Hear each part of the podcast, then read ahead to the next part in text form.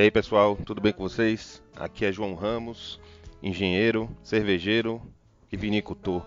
E vamos começar mais um episódio do Som Brothers. Hoje eu tenho ao meu lado. Eu, Vitor Ramos, o brother advogado e viajante. Então, antes de iniciarmos nosso tema de hoje, aqueles recadinhos. Segue assinando nosso podcast, se curtiu, deixa cinco estrelinhas, um comentário, divulgue para seus amigos. Vamos aumentar o número de ouvintes da Podosfera. Agora encha a sua taça e venha com a gente.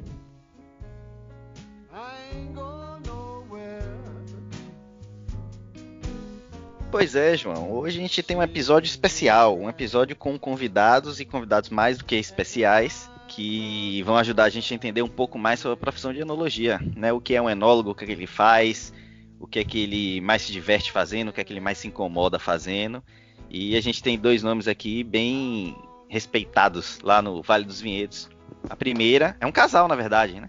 A primeira é formada em enologia pelo Instituto Federal do Rio Grande do Sul, no campus lá de Bento Gonçalves já teve vários estágios aí na Cooperativa Aurora, na Xandon, trabalhou em iniciação científica também lá no IFRS, trabalhou no Seival, que a gente vai falar mais sobre o Seival no podcast em outros episódios, inclusive, tanto na cantina, laboratório, em campo, enfim, tem bastante experiência na área, trabalhou no, vale, no varejo da, da Lídio Carraro, e hoje é enóloga na Miolo, na Matriz, que fica lá no Vale dos Vinhedos. Também estuda a Faculdade de Tecnologia de Alimentos vai trazer para a gente bastante informação legal. Ao lado dela, tem também um enólogo formado em viticultura e enologia pela Universidade Federal de Pelotas.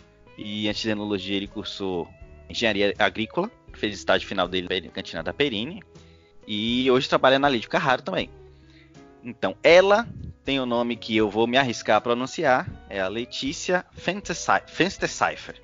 Acertei, Letícia? Acertou, boa noite. Maravilha. E ele, o Marcelo Chu, que eu acho que é o mais fácil, né? Também não é um nome comum aqui pra gente na Bahia, mas é mais fácil, né, Marcelo? Sim, sim, a pronúncia é bem fácil, né? Boa noite, gente. Maravilha, boa noite. E João, quer dar boa noite aí aos nossos convidados? Boa noite, Letícia, boa noite, Marcelo, boa noite, ouvintes da Podosfera que a gente está é, iniciando nesse momento esse novo episódio, um episódio inédito pra gente também, tá? Então, não só os convidados, mas a gente também tá um pouco mais nervoso porque é a primeira entrevista que a gente tá fazendo. E ainda, Uau. é bom destacar, né, que é ainda Olha. sob efeitos aí do isolamento social. Então a gente tá fazendo também à distância. Qualquer problema aí de áudio, pessoal, vai desculpando, mas é o máximo que a gente consegue fazer aí seguindo as regras de isolamento. Para então, continuar conseguindo entregar episódios semanalmente, né? Exato. Inclusive para gastar o tempo aí na, no isolamento, na né? ajuda bastante. Exato. Vamos lá. João, tem alguma pergunta específica ou quer que eu comece? Que eu achei, eu achei meio covardia isso aí. Eu ter que pronunciar o nome da Letícia e você ficar de boa só chamando de Letícia, mas tudo bem. Vamos lá. Faz parte. Eu queria saber dos dois aí, inicialmente, o que é que influenciou vocês a serem enólogos? Foi família? Foi simplesmente a paixão pelo vinho, pela cultura da uva? Conta aí pra gente um pouco vocês, o que é que levou vocês a quererem virar enólogos? Bom, pelo meu sobrenome, vocês já devem desconfiar que eu tenho origem alemã. Porém, ah, minha mãe é de origem italiana e a uva sempre teve presente na cultura da família. Se fez vinho e se vendeu uva, inclusive, para a cooperativa Garibaldi por muitos anos, mas foi até o meu avô falecer e eu não cheguei a conhecer ele. Então, conforme eu fui crescendo e convivendo com a minha família por parte de mãe, a gente sempre teve contato com a uva, mas não era mais feito vinho. Eu acabei, eu acredito, despertando essa vontade de conhecer melhor o vinho conforme eu fui crescendo eu não pensava em cursar enologia e exercer profissão, eu sempre imaginei meu envolvimento com o vinho como alguma coisa mais tardia, como hobby. Eu nunca tinha avaliado a, a cadeia produtiva, a profissão em si. E eu acabei entrando na enologia meio que por acidente, porque eu cursava comércio exterior.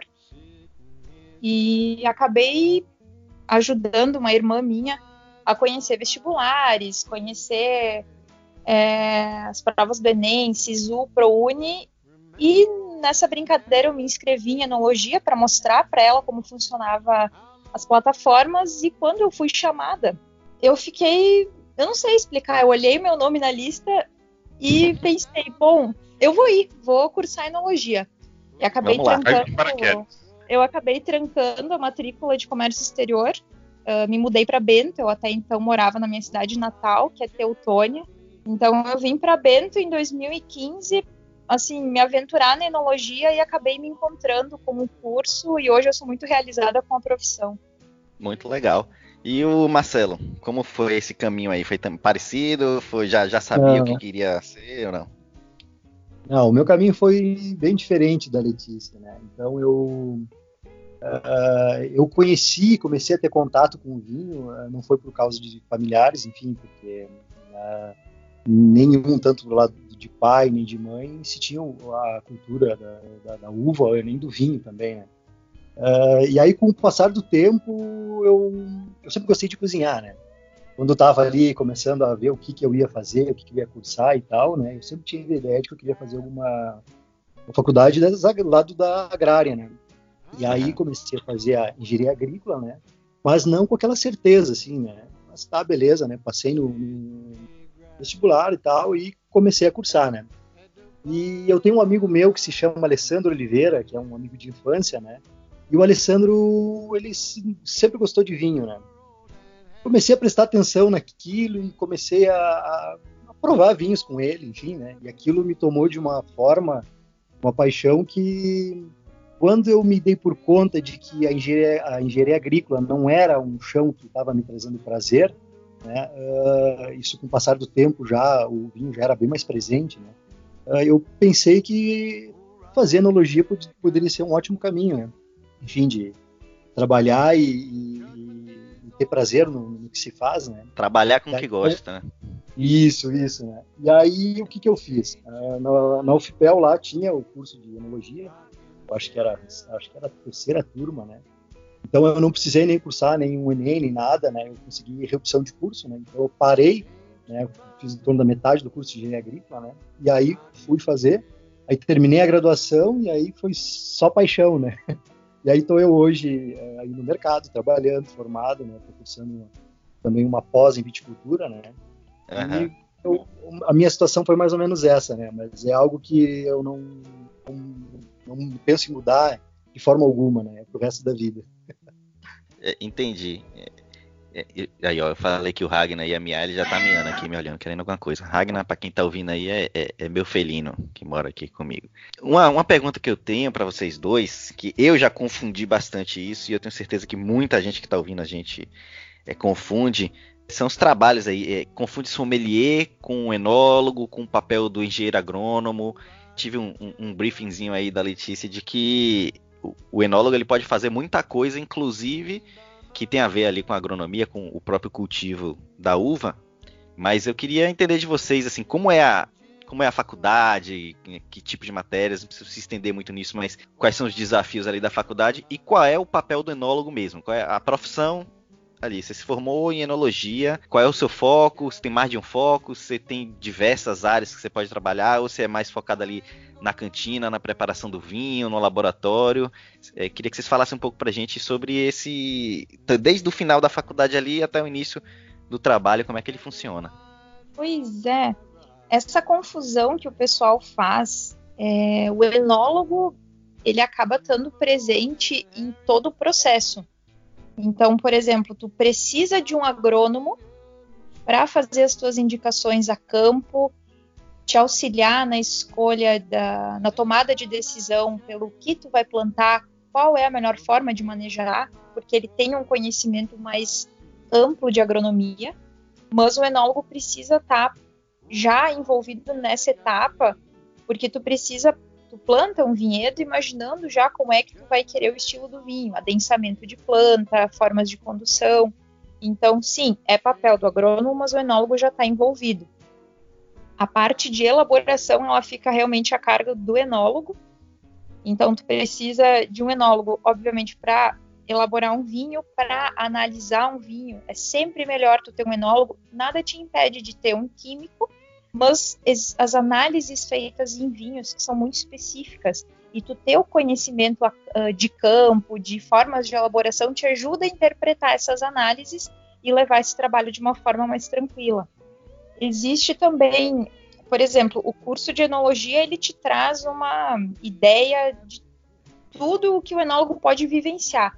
Então, sim, a gente tem disciplinas voltadas para a parte de campo, voltadas para a videira, para a parte de manejo, implantação e manutenção de vinhedo. A gente tem disciplinas como marketing, gestão ambiental, gestão da qualidade. Todas essas disciplinas elas ajudam a ter o conhecimento de toda a cadeia produtiva. Mas o enólogo é imprescindível, obviamente, para elaborar um vinho. É. A parte é, de sommelier, o que, que acaba, o que, que eu geralmente diferencio da seguinte forma: o enólogo ele pode atender a todos os processos da cadeia de produção do vinho, desde campo, porque um enólogo, assim como o Marcelo está se especializando na parte de viticultura, ele pode dar mais uh, foco na área de campo.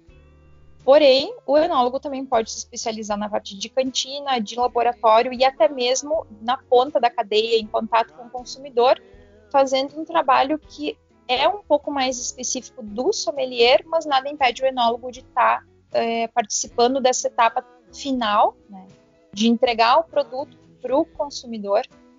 Ele pode estar tá se especificando, mas o fato dele ter um conhecimento mais técnico muitas vezes facilita. Mas agrônomo é o profissional que vai cuidar do campo. Enólogo é o profissional que elabora vinhos, porém ele está presente em todas as etapas do processo. E sommelier estaria mais voltado a, ao estudo das regiões, ao estudo das denominações de origem, dos estilos, e a indicação, muitas vezes, desses vinhos para momentos específicos, refeições específicas, ou formas de tu apreciar uh, melhor um produto. Eu entendo dessa forma. É, o sommelier é mais voltado ao próprio consumo final, né? O resultado final do vinho, entender daquelas diferenças ali de características de vinho para vinho. E o enólogo, você falou aí, até me despertou isso. O enólogo ele tem que estar em campo mesmo, porque eu acho que se ele vai elaborar o vinho, ele tem que ver qual é a matéria, como está a matéria-prima dele, né? Claro, e eu sempre tenho muito forte o seguinte pensamento. Eu, enóloga, eu posso ir para qualquer lugar do mundo fazer vinho, mas eu não tenho conhecimento de denominações de origem, de todas as regiões produtoras que muitas vezes um sommelier tem. Mas o sommelier não sabe elaborar o vinho. Ele pode estudar e se aperfeiçoar nisso da mesma forma que eu posso, mas eu vejo como esses, esses os pontos diferentes. Eu posso ir para qualquer lugar, é, eu posso ir para Borgonha, eu posso ir para o Piemonte, eu posso fazer vinhos em regiões com denominação por saber fazer vinho, mas eu não sei muitas vezes talvez explicar a diferença entre essas denominações, porque o foco do curso é aprender a fazer vinho. Uhum, com certeza. Na, na, prática, na prática, então, a gente tem a enologia no centro, né, e aí a gente tem a matéria-prima que vem da parte de viticultura, da agronomia, e a parte sommelier que está na parte de serviço, e nós, né, Vitor, nós os Som Brothers que estamos, somos apenas a quarta os parte aí que os enófilos, né? Que estamos só é, degustando e passando a gente admira, com a elaboração. A gente admira, admira, tudo isso aí e principalmente beber o resultado final. Ah, é. Essa é a parte ótima, né? É a melhor Ô Marcelo, eu acho me diga uma coisa, eu... nessa vida de enólogo, com esse isolamento social, a gente teve a oportunidade na última visita lá, que a gente conheceu a Letícia, a ver o dia a dia do, do, do pessoal trabalhando na cantina. E com esse isolamento todo, mudou alguma coisa? A gente, a gente ouve de algumas pessoas, inclusive, uma preocupação, porque está sendo divulgado que a safra 2020 foi ultra fantástica e logo depois chegou esse isolamento. Dificultou alguma coisa no trabalho da cantina, no trabalho de vocês em geral, ter que fazer esse isolamento? Sim, em, em, algumas partes dificulta sim, porque, tipo, parar a gente não tem como, porque a gente tem ali a colheita da uva e tu tem que processar aquela uva, né? Tipo, a gente está em fermentação ainda e não tem como tu abandonar aquilo e fechar a cantina e depois voltar, né? Então é algo bem difícil, né? E aí, a gente aqui no, no Rio Grande do Sul e tal, a gente teve uma sorte uh, que foi que quando realmente começou com pessoal ter que se isolar, a gente já tinha terminado a colheita, né? Então, é isso foi um ponto positivo, né? Que uh, eu, eu, vejo pelo lado do pessoal da Argentina que está colhendo agora ali, está meio que quase para o fim. Então, eles tiveram uma dificuldade muito grande porque não consegue pessoas para trabalhar, para fazer a colheita, precisa de muita mão de obra, né? Então, para eles foi um desafio muito grande. Né? E para nós não foi tanto, porque como já tinha a uva colhida, né? Então, o trabalho de cantina dificultou bastante, porque tu reduziu o número de pessoas, enfim. Mas não foi algo que, que chega a, chegou a ponto de, de prejudicar essa safra, foi excepcional. Assim, não, vai, não vai ser perdido o trabalho e a matéria-prima que foi colhida. Né? Não, né? de forma alguma. Graças a Deus. É como, como é eu tô dando graças a Deus. É... Todos nós, né? Com certeza. Uma outra curiosidade que eu tenho, né, para vocês aí, os dois. Trabalhar com vinho, ser enólogo, ele torna vocês mais amantes de beber o vinho, a mesma coisa ou menos, já que vocês vivem ali no mundo do vinho, inclusive tendo que degustar dos tanques e tudo mais. Enjoa? Admira mais? Como é que fica isso? Ah, eu acho que a gente acaba gostando mais ainda, né? porque fazer parte do processo todo é tão encantador, né? É, o fato de tu tá ali desde o começo, na verdade tu vem acompanhando a parte de, de viticultura o ano inteiro, é, se cria toda uma expectativa de como é que vai ser a safra. Aí, por exemplo, com um ano como esse que vê essa safra fantástica, né? Tu poder elaborar grandes vinhos, com... que não adianta, né, gente? O vinho vem da uva e o resultado de um grande vinho está no vinhedo, né? Então, isso é, acho que é engrandecedor, assim, para quem é, trabalha com isso. Eu acho que todo enólogo, ele é muito amante do que faz, assim, porque se tu parar para pensar, é uma, é uma, uma profissão é, um pouco mais difícil, né? Porque tem um trabalho que é braçal, né? Tu não foge disso, né? Porque elaborar vinho, não, não existe tu, ah, vou botar ali na cantina, vou pegar um equipamento que vai. Não, depende de, de suor, de botar a mão na massa e tal, né? É Mas eu acho que isso engrandece mais ainda. Se a gente gosta, acaba gostando mais ainda do vinho. No meu caso, sim. Eu acabo vendo mais encantamento mesmo. Claro, às vezes a gente satura, né? No meio da safra, tu tá cansado, tu quer ouvir alguma outra coisa que não seja alguém te perguntando quanto deu a volátil. então, a gente tem momentos e momentos, mas na maior parte do tempo a gente ama mais o vinho em virtude de trabalhar com ele. Uma das coisas que eu, eu e o Marcelo, a gente geralmente procura enquanto a gente bebe um vinho é entender aquele produto. E teve uma vez ah, que a gente comprou um Pinot Noir. Ai, tu lembra qual era a marca?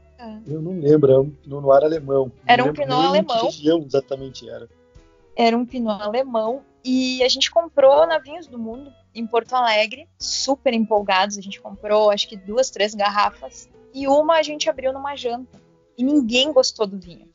Aquele Pinot, ele, ele tinha alguma coisa que incomodava, ele não era elegante, a gente não gostou e a gente estava quase brigando para saber com quem que ia ficar as, as garrafas a mais. Aí um dia o Marcelo Opa, quis abrir. Aqui, tô aqui. Quando tiver esse tipo de problema. Quando sobrar a garrafa, manda pra ele que ele não recusa, não. Tá bom. Eu tô triste com a essa resposta. Eu tô triste com essa resposta de vocês. Porque eu queria fazer enologia, mas se eu amar mais vinho, eu acho que eu explodo. Não sei o que, é que vai acontecer. Mas sabe o que aconteceu com o Pinot, João? Num domingo, o Marcelo disse assim: Eu vou abrir esse Pinot e vou fazer um risoto. Aí ele tava indignado. E eu disse: Olha, espera, usa uma parte, mas deixa porque eu não acredito que esse vinho ele não possa, ele, ele esteja errado, ele não pode estar errado. Peguei o Atlas Mundial do Vinho, peguei mais uns três livros com, com, geografia do vinho, procurei a região no mapa e, por fim, a gente desvendou o mistério do Pinot que incomodava. Na verdade, ele era frutado demais. Uhum. Ele era um Pinot de região quente. É diferente muitas vezes de um pinot alemão que tu espera alguma coisa um pouquinho mais elegante, mas não diminuta, mas mais contida. ele era é, ele é extremamente frutado, meu é, Deus. O álcool um pouco pronunciado. Também. É, o álcool, nossa, o alcoólico dele era, era quase 14. Era bem maluco. E aí, é. no fim, eu disse Marcelo, eu disse, olha só, nós, como enólogos, acima de tudo, quando tu encara um vinho pela primeira vez, tu precisa despia tua opinião e tu precisa tentar entender ele.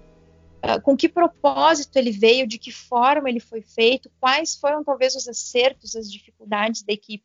É mais ou menos essa ótica que a gente tenta ter em cima do vinho, e eu acho que é por isso que a gente cada vez mais acaba se apaixonando.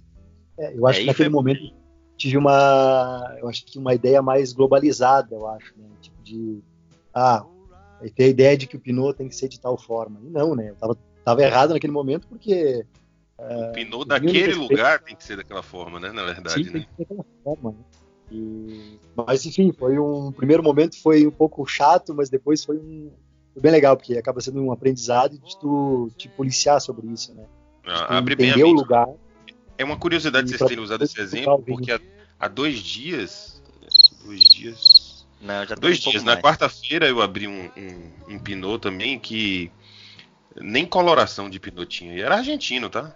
Mas não tinha nem coloração, coloração de, de Pinot. Ele era bastante, muito mais escuro do que um Pinot é, convencional. Clássico.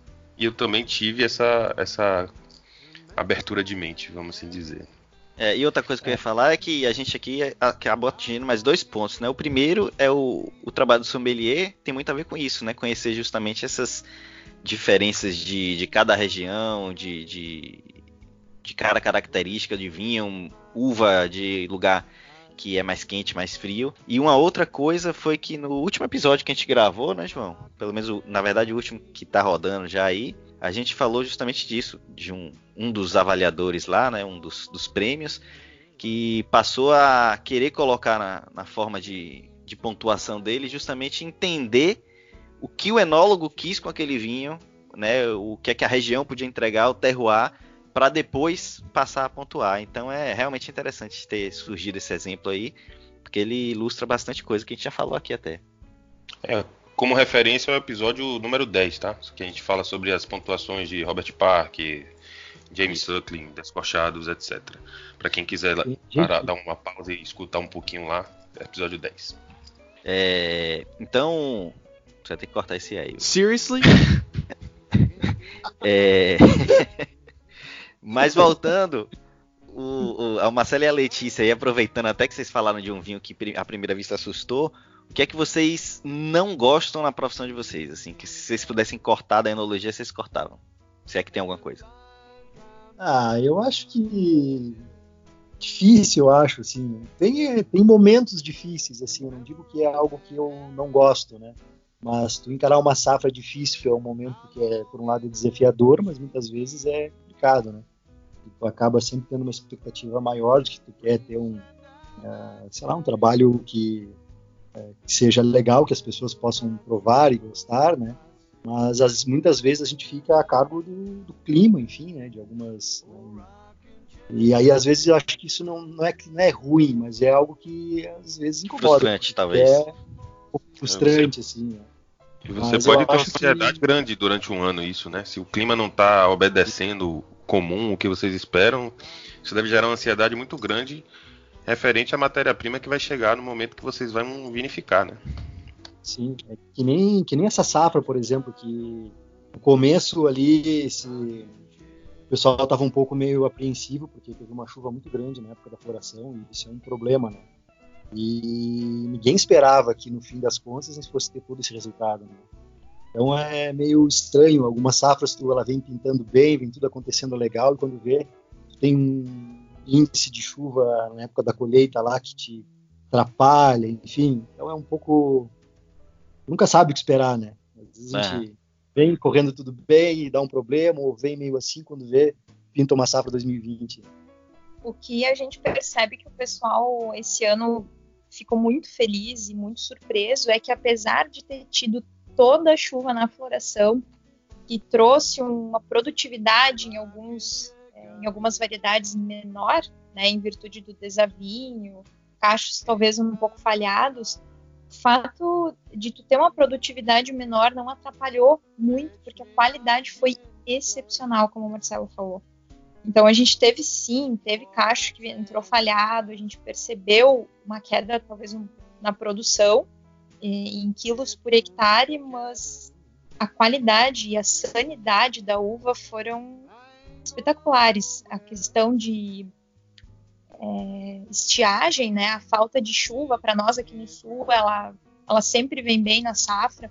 Esse ano ela veio um pouco cedo demais, o pessoal teve gente que, que acabou perdendo planta em regiões de solo mais raso, ou plantas então muito novas acabaram realmente sendo perdidas, mas o pessoal ficou muito satisfeito com o resultado final. E claro, é um pouco cedo para a gente fazer algumas avaliações, mas tão boa quanto 2018 ou melhor. Eu acho que acredito melhor. É, quem sei, tem ouvido é isso que é melhor. Mas e a Letícia tem tem um, um, uma coisa que não gosta ou concorda com o Marcelo que na verdade são momentos? Só um minuto, antes, antes deixa eu fazer uma dúvida para poder estar tá conectado com, com o que a Letícia falou agora. A gente ouve muito, Letícia, também falando que a baixa produtividade né, por hectare, ela geralmente está conectada à, à boa qualidade das uvas. Isso se aplica em qualquer caso, como essa safra de 2020, ou é uma coisa muito mais específica e que precisaria de mais tempo aí para você desenrolar? Não, a, a, princípio, o que a gente tem é uma, é uma conta fácil de entender, que é a seguinte: se uma videira tem 10 cachos, ela tem uma cortina foliar, ela tem uma área de folhas que vai ser responsável por fazer fotossíntese, uhum. é, fixar carbono e dividir açúcar e compostos fenólicos nesses 10 cachos que ela vai ter. Se ela tiver a mesma área foliar, porém menos cachos, ou seja, uma produção menor, ela tende a trabalhar a mesma coisa, porém que vai estar concentrando em menos cachos. Essa é uma conta eh, fácil de entender, claro. Existe toda a questão de vigor, existe a questão de equilíbrio de planta, que são, são delicadas, mas no resumo é isso. Sim, toda vez que a gente produz menos, a gente concentra, mas existe todo olhar é, de negócio por trás. Né? A gente tem um pedido de produção previsto para ser atendido. Então, às vezes, a gente diz: opa, minha produção foi menor, ganhei em qualidade. Ótimo, só que talvez vai faltar alguma garrafa, né? Se previu uma produção em tantos mil litros que talvez não vai ser atingido. É, o negócio parece uma arte, mas tem que dar retorno também, né? Afinal de contas, é um negócio. É, e muda também muito com o foco da empresa também. Né? Se tu pega uma Isso. empresa que faz um, produtos comerciais, é obviamente ela vai prezar por volume, né? Pegar uma empresa que é mais boutique e tal, então nesse caso tem um lado favorável porque tu precisa entregar um produto mais elaborado, mais rico, né? Enfim, depende muito, né? É, com certeza. E parte melhor de enólogo? Não, peraí. A Letícia não falou se ela tem alguma coisa ruim é verdade. Cenólogo. Específica. Eu não sei. Eu não sei. Eu queria é... ouvir isso. Você sabia que eu ia ouvir isso? eu queria ouvir. É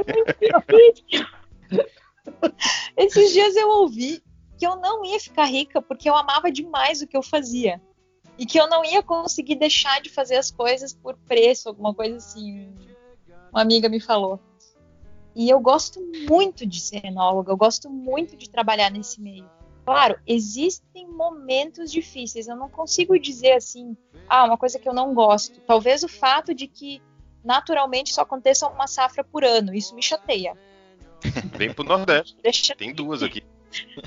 Pois é. Quem sabe? Então, uh, eu não consigo encontrar alguma coisa que, que, me deixe triste, me deixe chateada com a profissão. Eu vejo, tento sempre enxergar o copo meio cheio, isso sempre me ajuda frente aos desafios, frente às situações uh, onde talvez a gente não enxergue saída, me ajuda. É maravilha, é bom assim, bom é trabalhar assim, sem ter parte ruim, só momentos, que momento não tem como fugir, né? Mas e a parte boa, é. a melhor de todas? Olha, eu gosto muito, muito, muito de, de conviver com os vinhos desde o início deles. Eu acho que é um privilégio que os enólogos têm de enxergar alguns aromas específicos de algumas fases e ver o vinho num momento que, infelizmente, a gente não consegue estabilizar e levar para a taça de vocês. Eu já vi Touriga Nacional com aroma de flor de laranjeira, quando trabalhei no Seival. E parece impossível, é uma coisa incrível e efêmera porque foi só um dia. Então, para mim, essa é uma das coisas que eu mais gosto na minha profissão, fora o fato de conhecer pessoas e lugares que estão unidas por essa cultura milenar.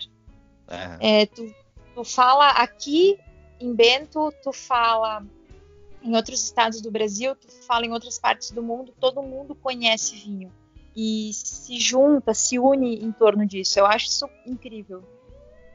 É de fato incrível. É uma coisa que apaixona os enófilos aqui do, do outro lado também. Né? A gente conseguir fazer confrarias e juntar pessoas bastante diferentes, de opiniões diferentes, mas reunidas em torno de uma garrafa. É realmente algo muito Uma garrafa cheia de história sempre, né? Qualquer que seja a garrafa, ela tá com história ali desde o loca local que ela foi preparada até toda a história da uva até chegar naquela garrafa. Isso é bem legal de fato.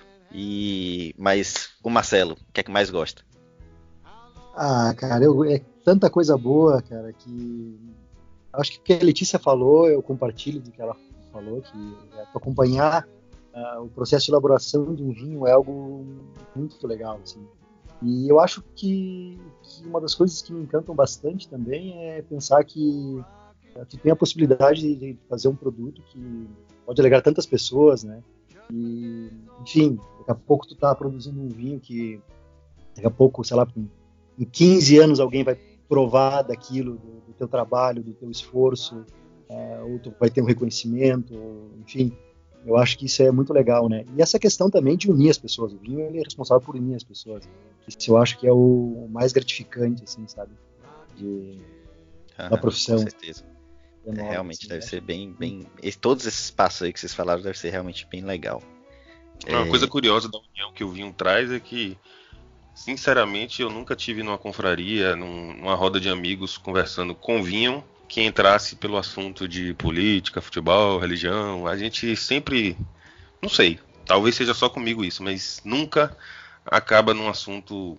É... Não, acho que se você tiver numa mesa só de enófilo, é tanta coisa, tanta, como eu falei, né, tanta história para falar sobre o vinho que não dá nem tempo de você desviar para esse tipo de assunto aí e nem tem interesse. Vocês sabem que uma vez, na época da, na, quando eu estava fazendo a graduação, numa, numa semana acadêmica, a gente recebeu a palestra de um, de um, senhor que ele era proprietário de uma loja de vinhos, né? E ele, no meio da palestra, ele pegou e, no meio não, no fim, ele pegou e falou sobre quanto ele era feliz com o que ele fazia.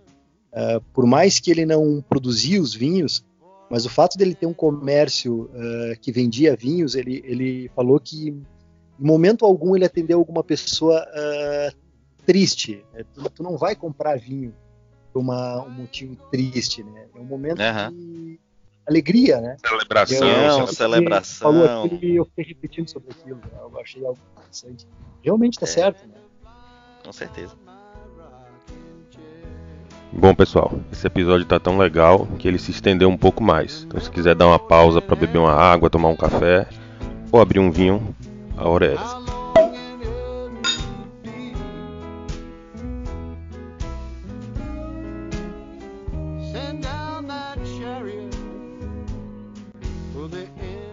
Tem uma outra curiosidade aqui, aí é específica para Letícia, com um bom winemaker que somos, né, João?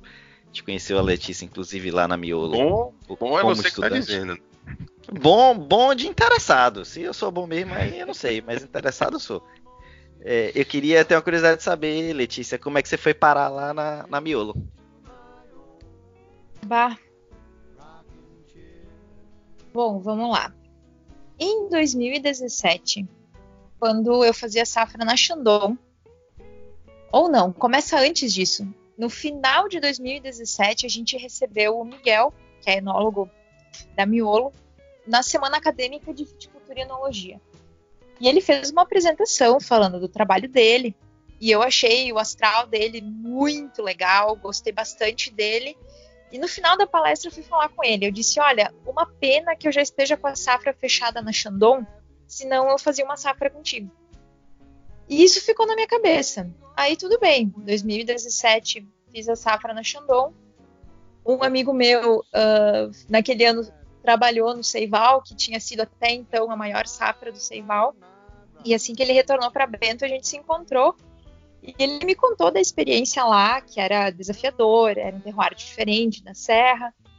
E eu fiquei pensando em tentar, então, a próxima safra, que seria 2018, numa região diferente, talvez, então, na, no Seival.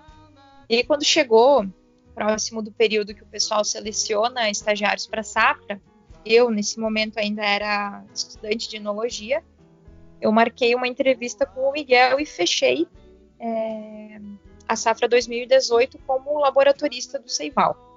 Foi minha primeira safra como enóloga. E eu acabei entrando na Miolo pelo Seival. Inclusive, morei no Seival por 15 dias, porque a safra se estendeu e o meu contrato no lugar onde eu morava, em Bagé, era por três meses.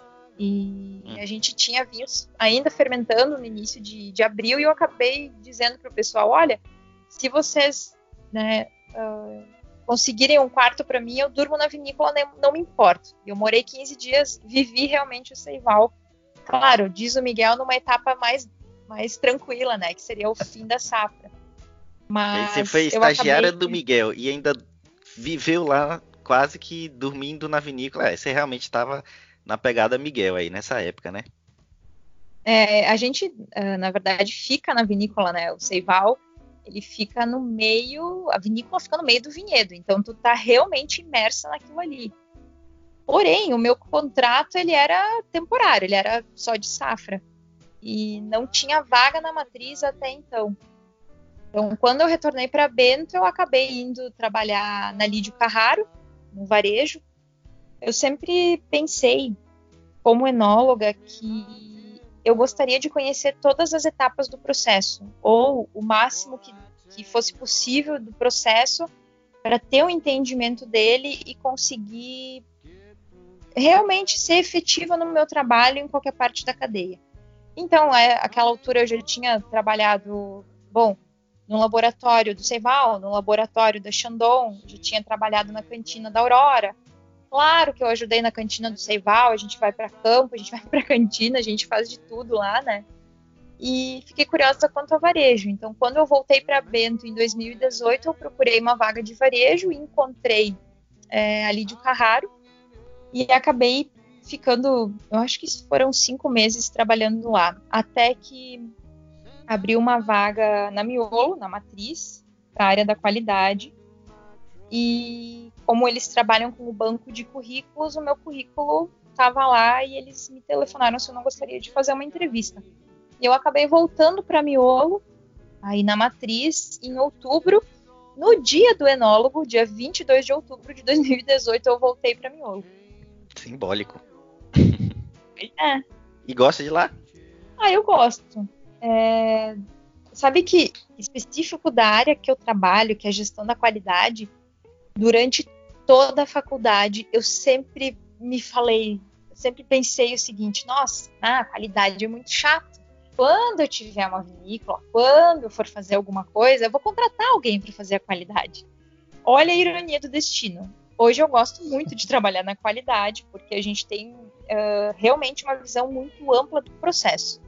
Então, hoje eu sou analista da qualidade na Miolo, a qualidade ela está embutida no laboratório, então eu acabo uh, trabalhando na qualidade de laboratório, então, inclusive agora, nesse cenário que a gente tem de, de Covid-19, a laboratorista sou eu, porque a nossa laboratorista efetiva lá é do grupo de risco, precisou ser afastada, como muitas pessoas da Miolo, né, ou em regime home office, ou então em virtude de, de uma condição de, de grupo de risco. Então eu acabei pulando para a bancada para fazer análise. Mas o que eu mais gosto de, de, trabalhar na Miolo é a abertura que a gente tem para conversar é, com o supervisor, com o diretor. Eu converso com o Gilberto, que é o meu supervisor, o Adriano, que é o meu diretor, de uma forma muito tranquila. Tenho abertura para a gente debater alguns assuntos e trabalhar em prol de atingir os objetivos da empresa. Isso é uma das coisas que eu mais gosto lá, de estar envolvida nos processos. Então eu entendo de tudo um pouco, em virtude de trabalhar na qualidade. Eu acho que é uma das coisas que eu mais gosto. E agora ainda vai ficar mais tempo no, no laboratório, né? Tentar substituindo e vai ter que ocupar esse espaço aí. Você que gosta de trabalhar em todas as áreas. Pois é. E tá sendo bacana relembrar os tempos do Seival. E eu vou querer aproveitar o gancho aí que você falou no Adriano e tal, mas sem ele ouvir, conta para mim aí. Algum plano futuro já traçado? Tem uma vinícola, trabalhar no exterior, no velho mundo, alguma coisa assim? Olha, eu sempre tive muita curiosidade de entender a relação entre as pessoas, o vinho e o lugar, de cada lugar do mundo. Porque aqui na Serra Gaúcha o pessoal enxerga de uma forma a enologia, a viticultura. Os descendentes de, de italianos são muito trabalhadores e a gente enxerga o trabalho de uma forma. Eu sempre quis saber como é a relação das pessoas que trabalham com o vinho e o vinho em outros lugares do mundo. Isso, desde o início do curso, sempre foi presente, uma coisa que eu me pergunto muito. Então, sim, eu espero poder uh, viajar para muitos lugares e conhecer muitas pessoas que trabalham na cadeia do vinho para entender qual é a relação e como elas enxergam o trabalho delas, o impacto. Isso sempre quis fazer. E com certeza, a gente não pode ter todas as uvas crescendo na Serra Gaúcha e nem todas as condições para isso. Então, eu tenho muita curiosidade de conhecer outras regiões uh, vitícolas entender realidade, conhecer uvas diferentes, conhecer técnicas de vinificação diferente. Então, sim, eu tenho vontade de sair do Brasil para fazer algumas safras fora, fazer alguns estágios fora, para enriquecer é, esse conhecimento que se tem acerca de uvas, acerca de estilos de vinificação, como a gente pode estar tá adaptando para a nossa realidade. Mas, assim, planos futuros eu sempre me enxerguei ensinando. Eu gosto muito de ensinar. Então, provavelmente uma pós-graduação ela vem em seguida. Um mestrado, não descarta a possibilidade de um mestrado no exterior ou até um mestrado sanduíche. Gosto muito da área científica, eu fiz pesquisa por dois anos e acabei não conseguindo largar, né? Até hoje a gente é envolvido. Mas eu penso sim em fazer uma, uma pós-graduação e provavelmente algumas safras fora para para ter esse entendimento, né? Para a gente conseguir realmente pensar fora da caixa. Mas eu não sei e... quando. Ah, mas aí é a vida leva. é, o, é verdade. O Marcelo vai acompanhar ou vai ficar cuidando das coisas aqui no Brasil? Tem o mesmo desejo, não? Ah, tudo depende, né? É, como, como eu disse mesmo, né? A vida leva aí, vai decidir, pô. Ela decide por nós, no fundo, no fundo. E falando é, nisso, nessas diferenças, nessas coisas aí de, de diferentes lugares do mundo, eu queria fazer uma pergunta agora para cada um de vocês, bem objetiva. É o vinho preferido no geral e o vinho preferido no Brasil. Para facilitar para vocês, eu ainda deixo que seja um tinto e um branco de cada um. Vocês têm aí de cabeça, não? Ah, é um pouco difícil, assim, tu eleger um vinho preferido, né? Tem, tem tanta, tem tanto vinho bom, tem tanta gente competente fazendo tanta coisa boa.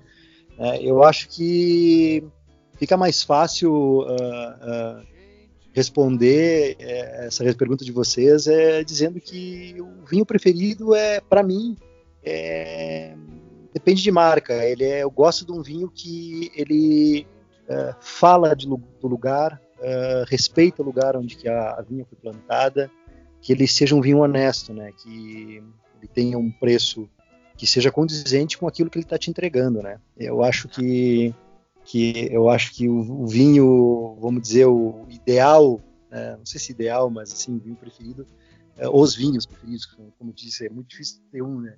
Mas eu acho que é mais fácil responder você dessa forma, assim, porque, obviamente, tem vários e vários rótulos que são espetaculares, né? Inclusive aqui no Brasil uh, tem muito, muito, muito vinho bom, tem muita gente competente trabalhando no setor.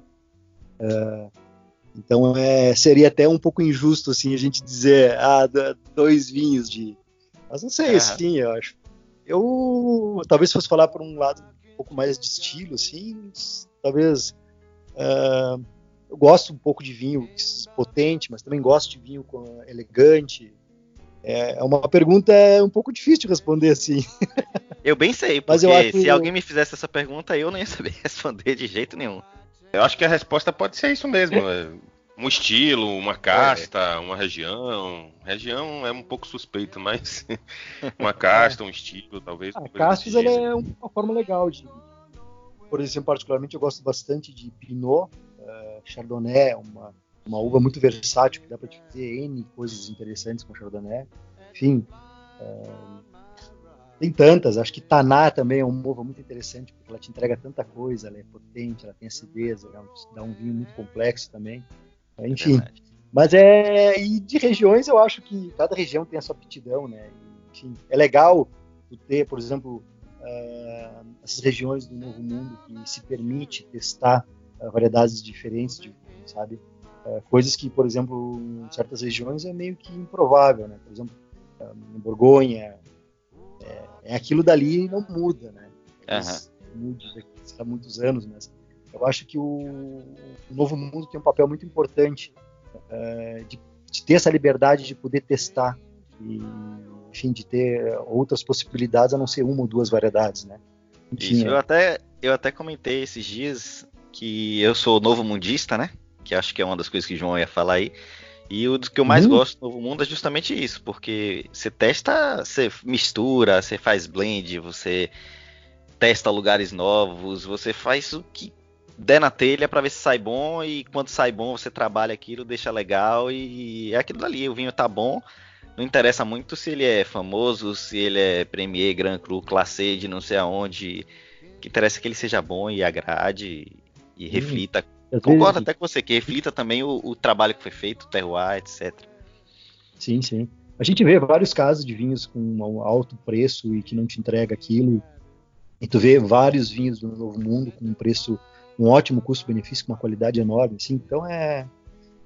Eu não sei, eu acho que é, essa. E, e para quem é enólogo também no Novo Mundo, que tem essa liberdade de testar, é, é algo muito, muito interessante. muito legal. É. E a Letícia, é, é, vamos mudar então. A uva. Uva preferida aí, tinta e branca. Nossa, agora que eu escolhi os vinhos sob pressão. ah, mas pode falar seus vinhos também. já pode falar, fica à vontade. A gente quis facilitar para você.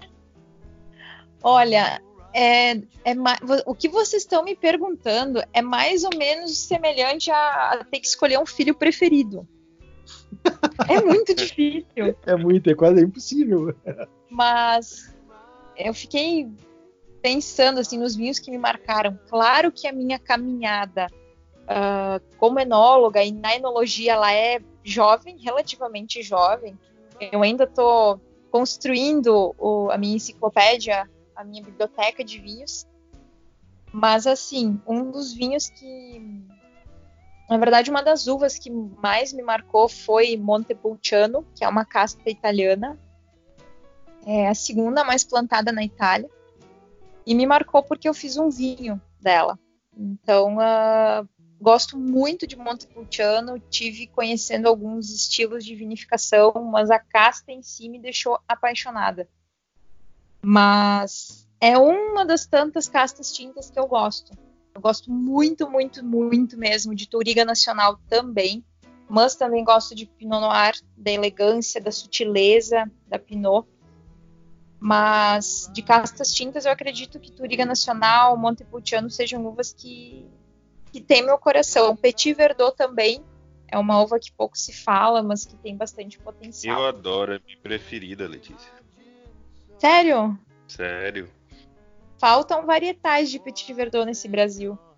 Falta. Ontem eu bebi um do Uruguai, mas eu, eu na verdade, eu não conheço. Eu conheço eu varietais da Argentina e do Uruguai. Não vi mais em nenhum lugar. Eu vi hoje no Vinhos, Vinhos de Bicicleta o, o Rodrigo indicando uma. Isso, ele indicou um, eu não me recordo agora o nome, mas ele indica um Petit Verdot aí do, do Sul. Eu vou provar ele com certeza. E por curiosidade, hoje um primo nosso perguntou isso, né, Vitor? Indica para mim um Petit Verdot que eu possa achar aqui varietal. É uma curiosidade. Isso. Mas então você também gosta muito, Letícia, do Petit Verdot, como eu. Ah, eu gosto. E até o Marcelo comentou que acha que, que talvez o Rodrigo indicou o pessoal da Cárdenas, que é ali de Foi. Mariana Pimentel, perto Foi de esse. Porto Alegre. Eu Foi tive a oportunidade, oportunidade de degustar esse vinho e conhecer a propriedade e conversar com o proprietário. Eu acho que foi em 2017. E o, o Petit Verdot deles é realmente muito bom, ele é bem diferente e entendendo quais são as dificuldades deles num terroir que talvez tenha pouca pesquisa sobre variedade, sobre a viticultura, eles estão tendo um resultado muito bacana. É, eu vi um vídeo de um grupo de WhatsApp que ele mandou, o Renato Cárdenas, né? E a Isso. propriedade é muito, muito, muito linda. Eu tô louco para conhecer também, mas não conheço nenhum vinho deles ainda. Tá na lista. Ai, conheço. e faltou falar da, da, do branco, Letícia. Sua preferência pois aí do é. branco. Então, esses dias, inclusive, tinha uma enquete rolando no Instagram do Some Brothers.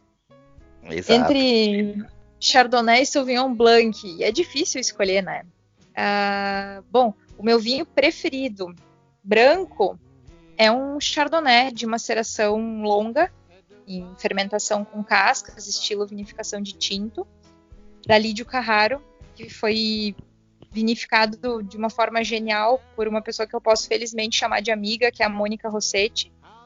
Então a Mônica foi brilhante em pensar esse vinho. Ele é um vinho dourado, com aromas que me lembram muito a infância. Eu acho que por isso que eu gosto tanto dele. Tem uma nota, assim, de frutas do sul, é, nota até defumada. É muito complexo, muito bom vinho. É, chama Bianco Macerato. Mas Anotou de aí, João? Tô anotando tudo. a lista tá grande já, mas a gente vai anotando. Pois é. Mas de castas brancas, eu acho que a Chardonnay é muito versátil. Então a gente consegue fazer um bom espumante, um bom tinto jovem, um bom tinto trabalhado sobre borras, que é um estilo que eu gosto, porém com frescor. E eu tô numa fase agora de Pinot Grigio. A gente bebe muito Pinot Grigio da linha reserva da Miolo, que é um vinho extremamente fresco, extremamente cítrico, jovem, e a gente tá os dois numa fase de Pinot Grigio aqui em casa. Aí tem um é. benefício enorme esse vinho, né? Enorme. Eu descobri ele recentemente também e me surpreendeu bastante. O vinho é realmente muito legal, muito agradável. E aproveitando, inclusive, vinhos surpreendentes, eu vou querer falar um pouco do vinho que eu tô bebendo aqui agora, que é um lançamento, um lançamento da Miolo, que é o Miolo Wild, né? E eu sei que a Letícia participou ativamente desse projeto aí. Eu queria que você falasse um pouco, tanto do vinho como do, do de tudo que ele envolve, né? Que tem a questão do selo vegano, tem a questão do SO2 free, né? Sem o SO2. E eu queria que você falasse um pouquinho sobre esse projeto aí, como foi. Pois então, é, esse é um filho do Miguel, nasceu lá no Seival. Ele é um gamé feito por maceração carbônica, com fermentação de leveduras selvagens. A gente teve uma safra muito boa que nos possibilitou optar por usar as leveduras da própria uva. E essa opção de, de não ter utilizado SO2, de ter feito uma fermentação que não foi com microorganismo inoculado, nos deixou com muito mais responsabilidade muito mais cautela, a gente teve que ficar em cima desse vinho, cuidando dele mais e, inclusive, precisou fazer uso de outras tecnologias. Então, uma vinificação com uso de gás inerte para que tu não tenha nenhuma perda ocasionada por oxidação, já que a gente não está usando o SO2, que é um antioxidante uh, muito usado na enologia. Então, foi um projeto ousado, timing dele foi muito correto, porque foi um ano propício para a gente trabalhar com uma fermentação espontânea, com a uva com uma sanidade incrível, porque tudo isso é necessário quando se fala de um vinho com fermentação espontânea e sem SO2. Foi um projeto encabeçado pela enologia da Miolo, Adriano, Miguel, Gilberto. Claro, nasceu no Seival, então por isso eu digo que é cria do Miguel, e ele foi, na verdade, apadrinhado por mim. Né? É, foi o primeiro vinho a ser lançado com o selo vegano. Esse projeto do selo vegano ele vem andando desde a metade de 2019. Foi uma demanda e uma ideia do Adriano Miolo que me foi dada de presente como missão para encontrar uma forma de certificar os nossos produtos que desde 2004 são feitos sem nenhum produto de origem animal. Muito bacana todos os vinhos hoje da Miolo. Tem esse selo, é isso? Todos os vinhos da Miolo são certificados com a Vegan Society, que é uma entidade inglesa responsável por cunhar o termo vegano e é a entidade mais antiga sobre veganismo do mundo. Então, todos os nossos produtos das linhas Miolo, Almaden, Terra Nova e Seival são veganos pela The Vegan Society. E o bacana é que esse projeto ele ele vem numa tendência de clean label que a, a, indústria de alimentos vem adotando e vem percebendo que o consumidor demanda mais informação clara, rótulos mais uh, fáceis de serem entendidos. Então, para vocês terem uma ideia, é, a legislação brasileira ela só te pede para detalhar é, alergênicos no rótulo, porque os alergênicos eles são restrições alimentares, né? alergias alimentares, a questão da doença celíaca, são pontos bem delicados. Quem tem sofre bastante, então a gente precisa identificar no rótulo via de legislação.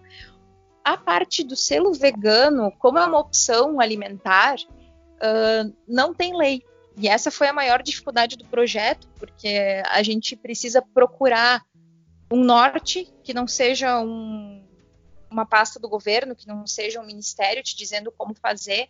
Então a gente buscou por, por entidades que pudessem estar nos, nos, registrando e reconhecendo os nossos produtos como veganos. Então a gente contatou entidades brasileiras, entidades americanas, encontramos na Vegan Society o que a gente buscava, que era uma, uma entidade com credibilidade, por estar bastante tempo no mercado, uma empresa séria. Então a gente acabou iniciando toda essa, todo esse processo no final de 2019, levou quase meio ano entre o primeiro contato e o recebimento do certificado de registro dos produtos. E foi um projeto que, com certeza, eu tive muito apoio do, do marketing, muito apoio da exportação, porque todos os produtos para mercado interno e externo estão registrados. E eu, com certeza, tive muito apoio do Gilberto, né, que trabalha na Miolo há, há 20 anos, mais de 20 anos, então ele conhece muito bem o processo produtivo, pôde me ajudar tirando dúvidas para que a gente pudesse estar tá conseguindo mais essa certificação, que para nós foi, foi brindada uma conquista muito grande, né? É, ficou. Meu, meu vinho tá fantástico, então parabéns pro Miguel, parabéns para você, o selo vegano também, é um projeto bem interessante aí, pelo que você falou. Eu tô realmente admirado com esse vinho. Mas diga aí, João, eu até te interrompi porque eu precisava falar dele. Eu ia. É, realmente tá fantástico. Eu tive a oportunidade de provar um pouquinho lá no tanque ainda, com o Gilberto, e ele já indicava o que vinha, mas eu vou ser sincero que na garrafa ele me surpreendeu ainda mais do que lá no, no tanque, tá? Ele tá realmente muito redondo e tem uma cor linda, maravilhosa, que eu acho que eu nunca vi num, num vinho assim, uma cor tão. O que eu ia querer dizer é que a gente vai botar no post, tá? Do, do episódio, a foto do rótulo, frente e verso, para que o pessoal veja essa, esse detalhamento que realmente está muito interessante, muita informação e informação clara, sem ser letrinha miúda, de SO2 free, de leveduras selvagens, da parte do selo vegano, então tá bem claro e o consumidor ele vai ter acesso a esse, essas informações de forma bem fácil, sem precisar botar o óculos para poder ler. Com certeza, isso é tão, tão importante como a Letícia estava falando, que eu postei esse vinho um pouco antes de começar a gravar o episódio aqui, eu postei esse vinho no meu Instagram e eu tenho uma amiga vegana que ela falou assim: Esse eu quero. Aí, ou ah. seja, o, o, selo em si já chamou a atenção que ela falou: Esse eu quero. Aí eu falei: Então tá, claro. então vai provar. Agora ela vai poder provar qualquer Todos na miolo, hein? Exatamente. É, é. Mas falando do vinho, é, logo quando ele chegou na, na matriz, depois dele, dele ser uh, ele ser iniciado no Seival, ele já surpreendeu muito pela cor, pelos aromas. E a gente uh, fez o trabalho de, de estabilizar ele, de ajustar ele dentro dos padrões que a Miolo busca. Né? Então, claro, uma coisa é a gente degustar no tanque, uma coisa é a gente degustar ele logo depois de ser filtrado, mas ele na garrafa ele ficou espetacular. A gente teve bebendo esse vinho, eu acredito, há uns 10 dias atrás. É, Hoje a gente tem nas taças o, o Merlot da linha reserva, safra 18. Mas a gente uhum. bebeu o Gamé e ele, a cor dele, ela é encantadora. Claro, o SO2 ele acaba sequestrando parte da cor. Ele se liga às antocianinas e acaba diminuindo a cor.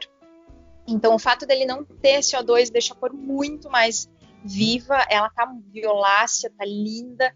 E os aromas também ficam muito mais abertos. Tanto que eu comentei com o Marcelo, ele tem um floral, ele tem muita fruta e ele é, ele é fresco, ele é bem estilo uh, nouveau. Então, se tem uhum. aquele frescor de vinho recém-feito, vinho novo, mas ele já traz uma complexidade que, que, realmente deixa a gente de queixo caído. É impressionante é. o vinho recém-tratado, assim, ele ter toda essa explosão de aromas, enfim essa questão do CO2 realmente muda muito. Né? Eu acho que ele é... é um... Ele é o quê? Um perigo. Porque você bebe é de, de balde, né? Olha, é, tem uma hora que eu abri ele e já tá acabando a garrafa. Ah, e tem um, ó, vou, vou puxar a sardinha aqui pro nosso lado.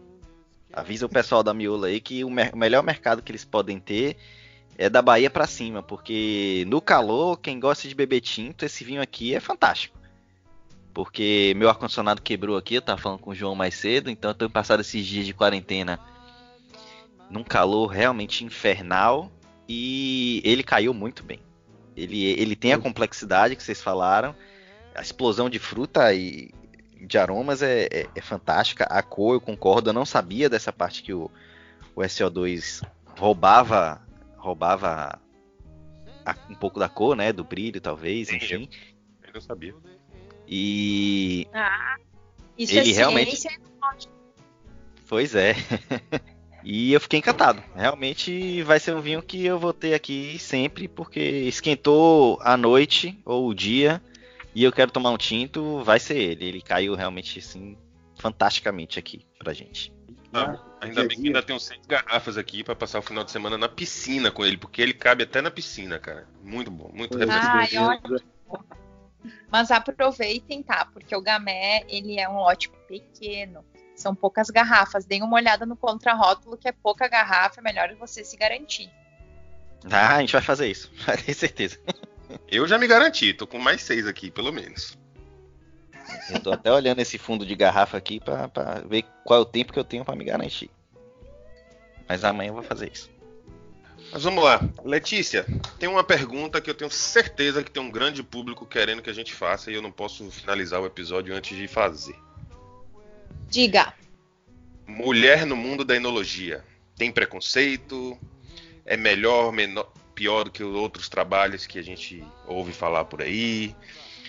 A mulher com a sensibilidade dela e talentos especiais que tem ajuda a executar esse trabalho melhor?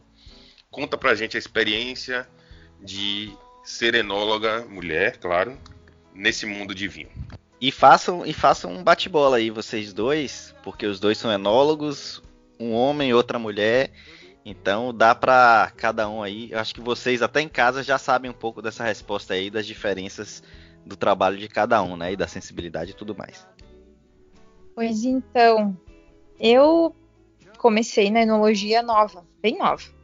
E quando eu fui fazer a minha primeira safra em 2016, eu percebi que não que duvidavam de mim, mas que o pessoal geralmente olha para as gurias, para as mulheres e apostam que ah, ela não vai conseguir levar aquela mangueira, ela não vai conseguir montar uma instalação para trasfegar um vinho, porque geralmente mulher não é ligada à força.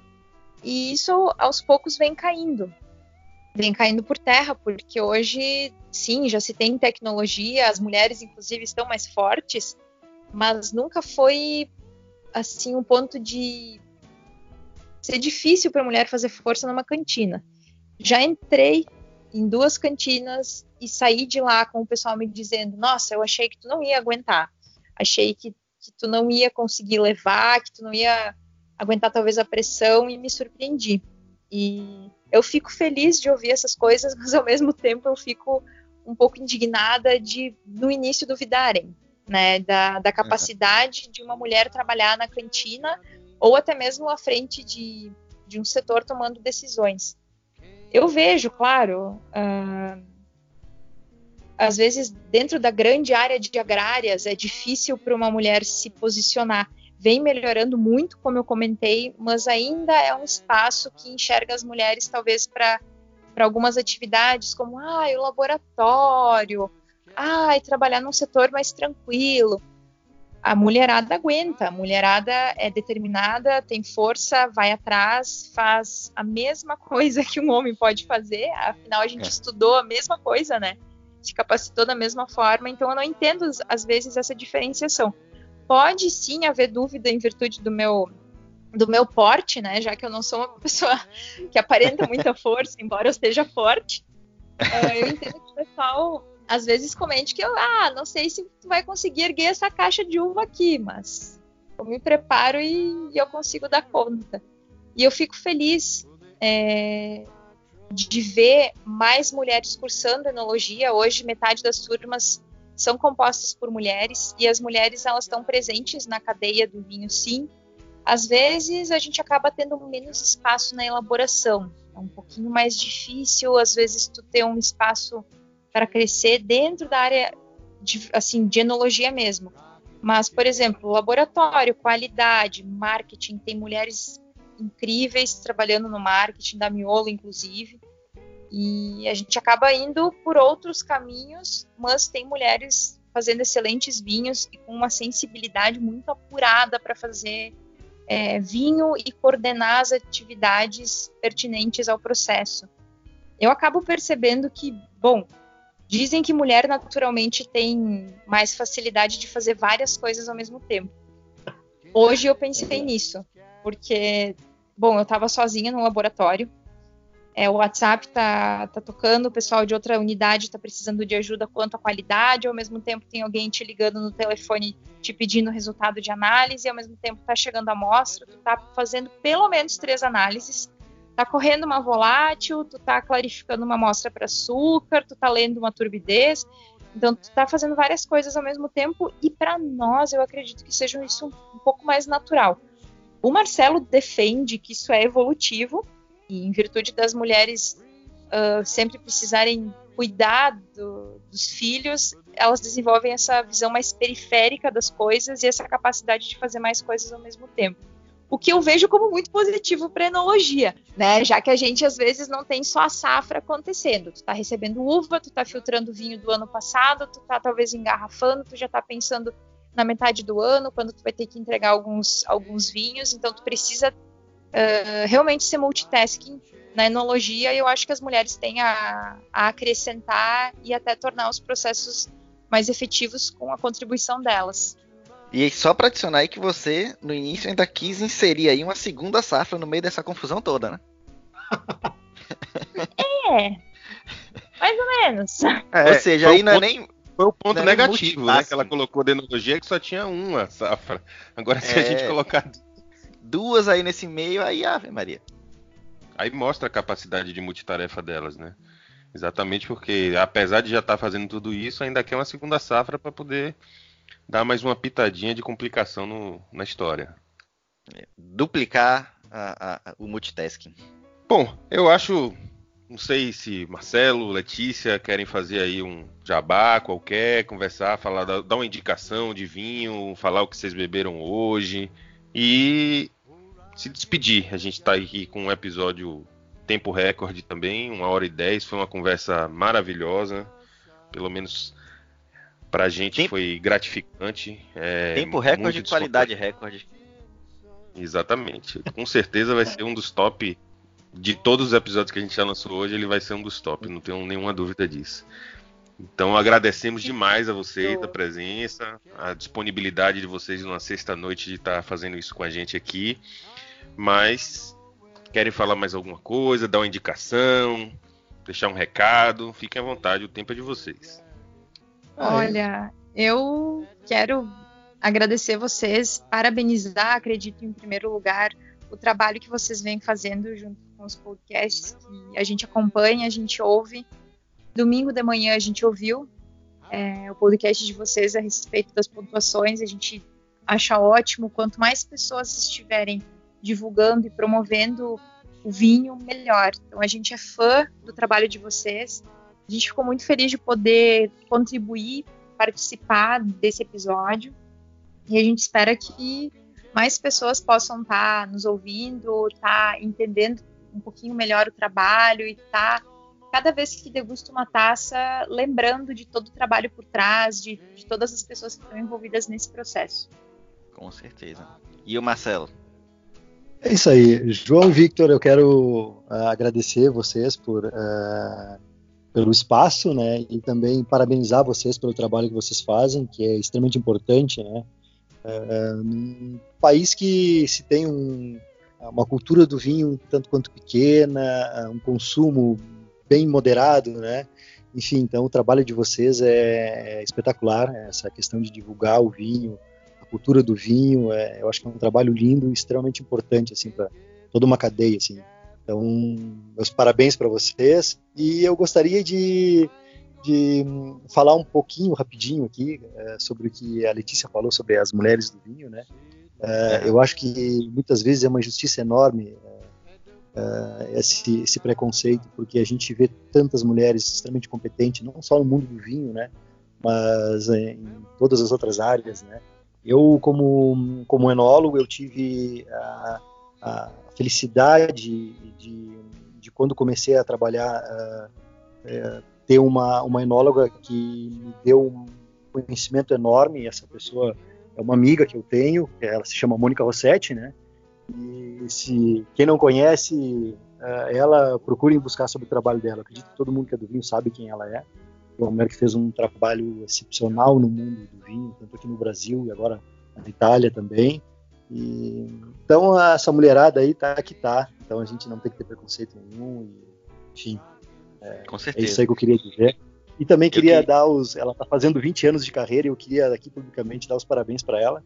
É uma mulher tão importante que, enfim, que fez tanta coisa boa e faz ainda tanta coisa boa para o vinho brasileiro também.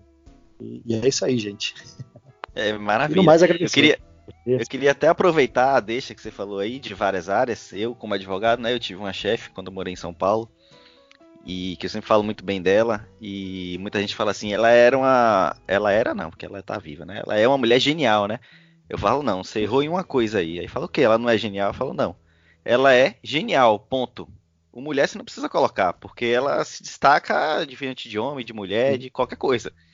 Então sim, não é sim. é que ela é só uma mulher genial, né? Ela é genial, ponto. Não precisa ponto. colocar nenhuma é, é.